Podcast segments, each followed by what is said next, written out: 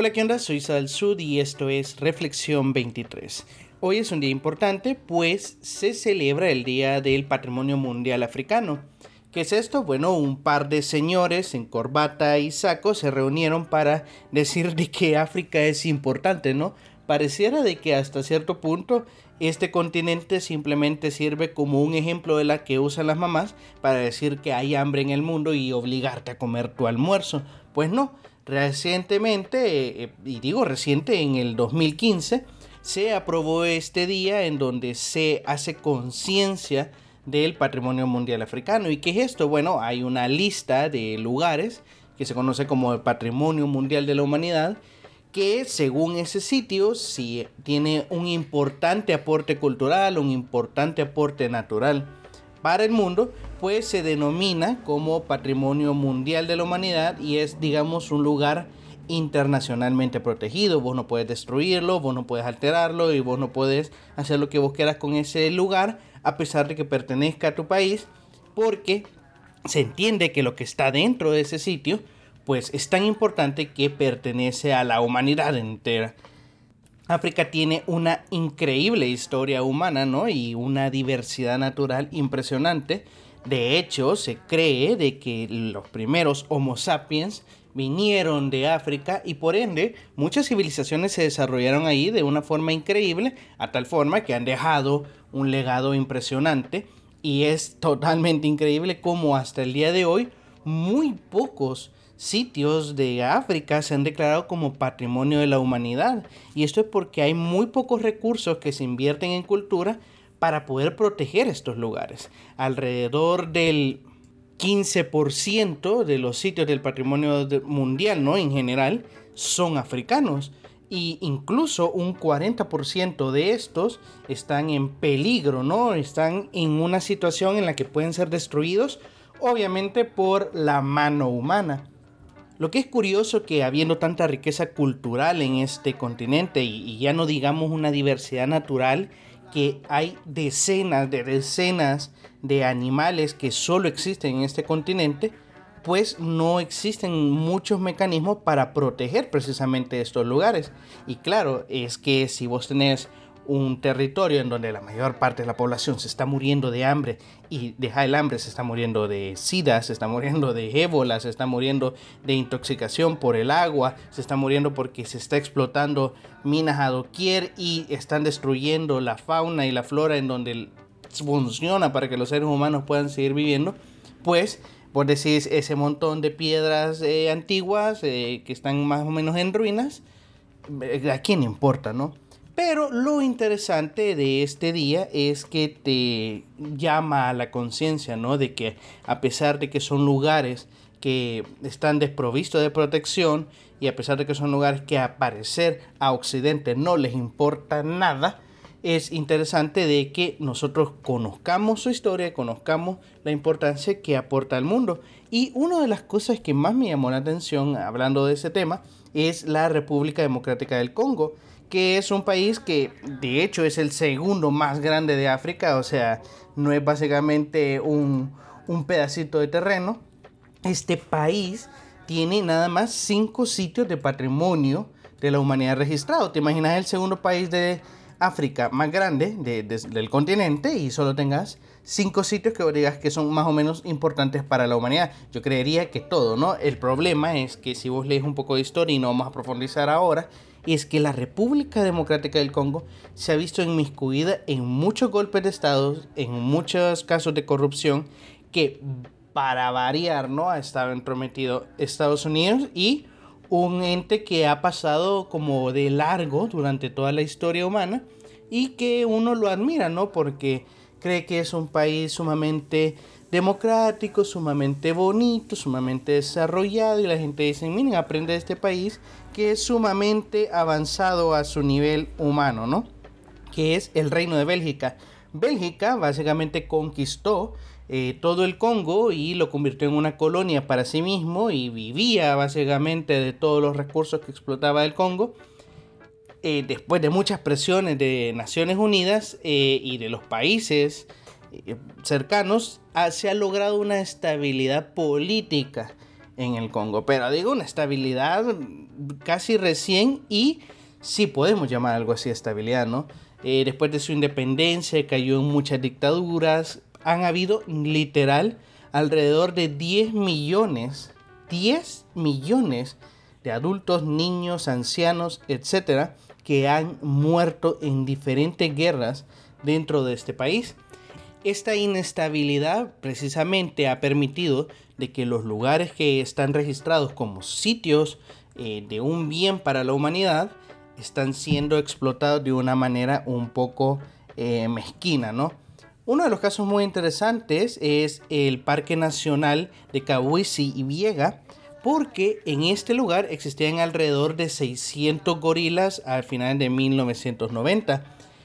Este gorila es el único de su especie en el mundo y solo existe en el Parque Nacional de Kawisi Viega.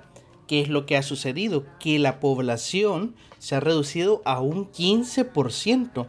El otro 85% de los gorilas que viven en este parque, como el país vive en una inestabilidad política, hay muchísimos guerrilleros, hay muchísima gente del ejército, hay muchísimos sicarios que tratan de traficar con gorilas y o los ocupan para cazarlos, matarlos y tenerlos como trofeos en la casa de algún adinerado o algún coleccionista ¿no? de animales disecados, o funciona para llevarlos a zoológicos clandestinos, donde simplemente son utilizados para los 10, 15 miembros de la familia ¿no? de dinero que se encuentran en ese lugar.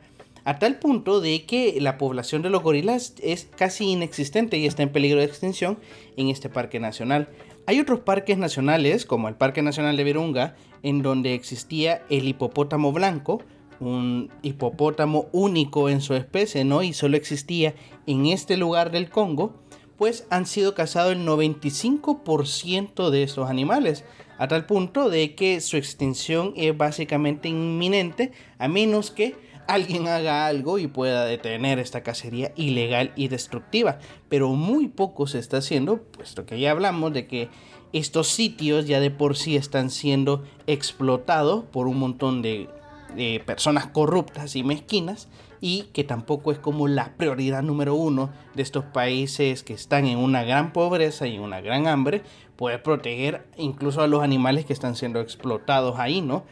Pero es impresionante y es grave para mí cómo estas cosas están pasando desapercibidos por Occidente y cómo decenas de animales están siendo destruidos en lugares que la comunidad internacional ha declarado como lugares excepcionales para, para todos, para la humanidad en general.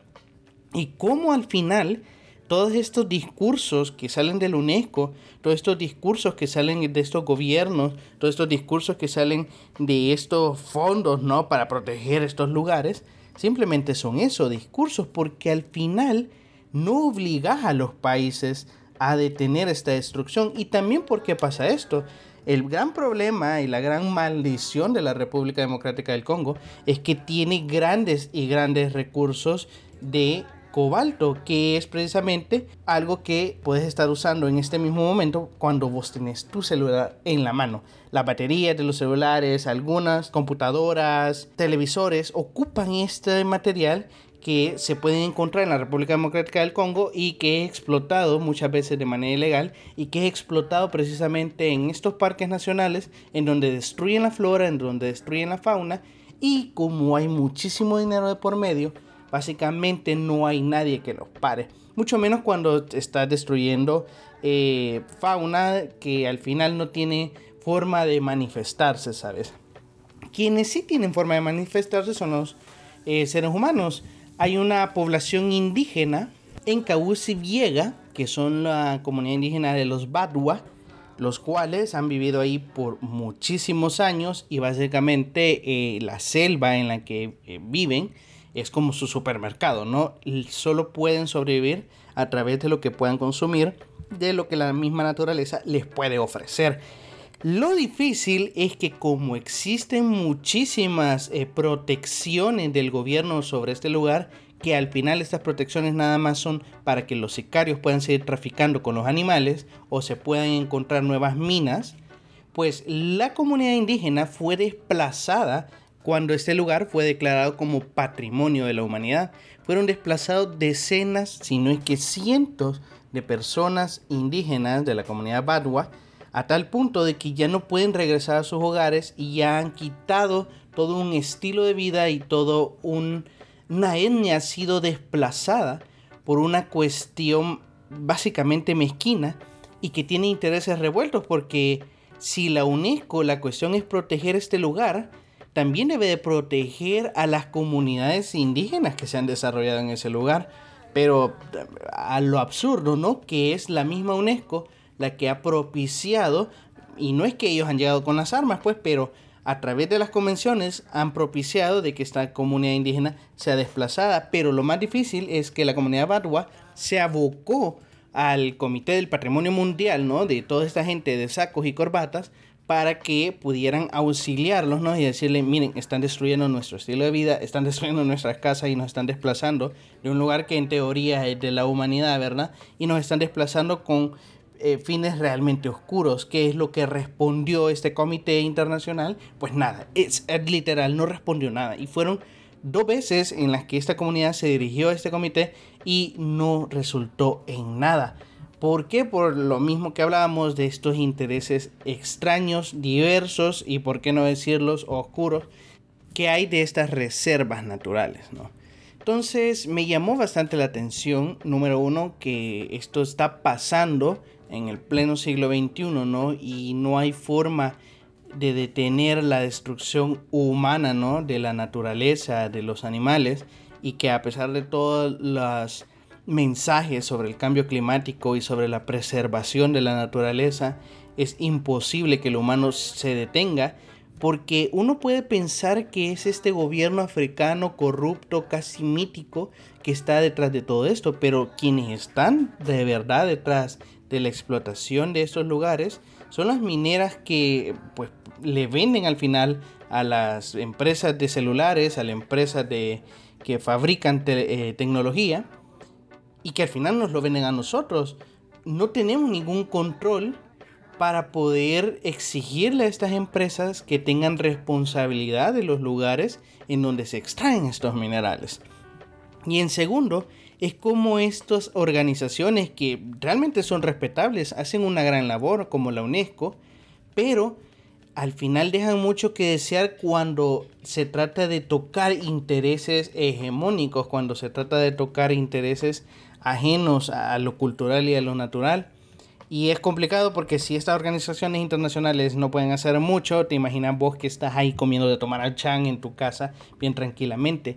Es difícil, pero es por eso que es necesario darle voz, es necesario que, la gente hable sobre estas cosas y que exista presión de alguna forma. Porque si Occidente eh, calla cuestiones que suceden en África, esto nos va a pasar factura al mundo, al, siempre, tarde o temprano. Todo lo que está sucediendo en África, todo lo que está sucediendo en, en Asia, le va a pasar factura al mundo y es necesario que nosotros actuemos y es necesario que nosotros entremos en conciencia sobre la importancia de estos lugares y qué mejor que hacerlo este día que es el Día del Patrimonio Mundial Africano, ¿no? Así que esa es mi reflexión de hoy sobre todo la importancia de tres cosas, creo yo. Número uno, que creo que es de cajón, es estos zoológicos clandestinos o zoológicos incluso nacionales en donde se exhiben animales que vienen de África, en donde son, están en peligro de extinción y los han llevado de una forma ilegal, los han llevado de una forma clandestina y muchas veces nosotros apoyamos esa cuestión yendo a esos zoológicos. Eh, deberían de ser clausurados, es como tener cocaína, ¿sabes? Pública. En segundo lugar, eh, conocer precisamente de dónde vienen todas estas eh, cuestiones que nosotros las creemos cotidianas como un celular y que viene precisamente de la destrucción de estos lugares y que viene precisamente del el dolor de estas personas, ¿verdad? Y en tercero, de cómo estas cosas están pasando frente a nuestras narices y nadie dice nada, porque es más importante saber si Kim Kardashian compró ahora jamón serrano a que estos lugares están siendo destruidos por completo y estos animales que están en peligro de extinción siguen siendo destruidos. Así que esa es mi reflexión de hoy. que espero te pueda ayudar a que a mí también, pues como me ha ayudado a mí, a abrir nuestra mente y a poder darle realce a las cosas que sí de verdad importan. Si te ha gustado, puedes apoyarme en todas mis redes sociales como Sada Sud, Reflexión 23 y Espero verte el día de mañana. Chao.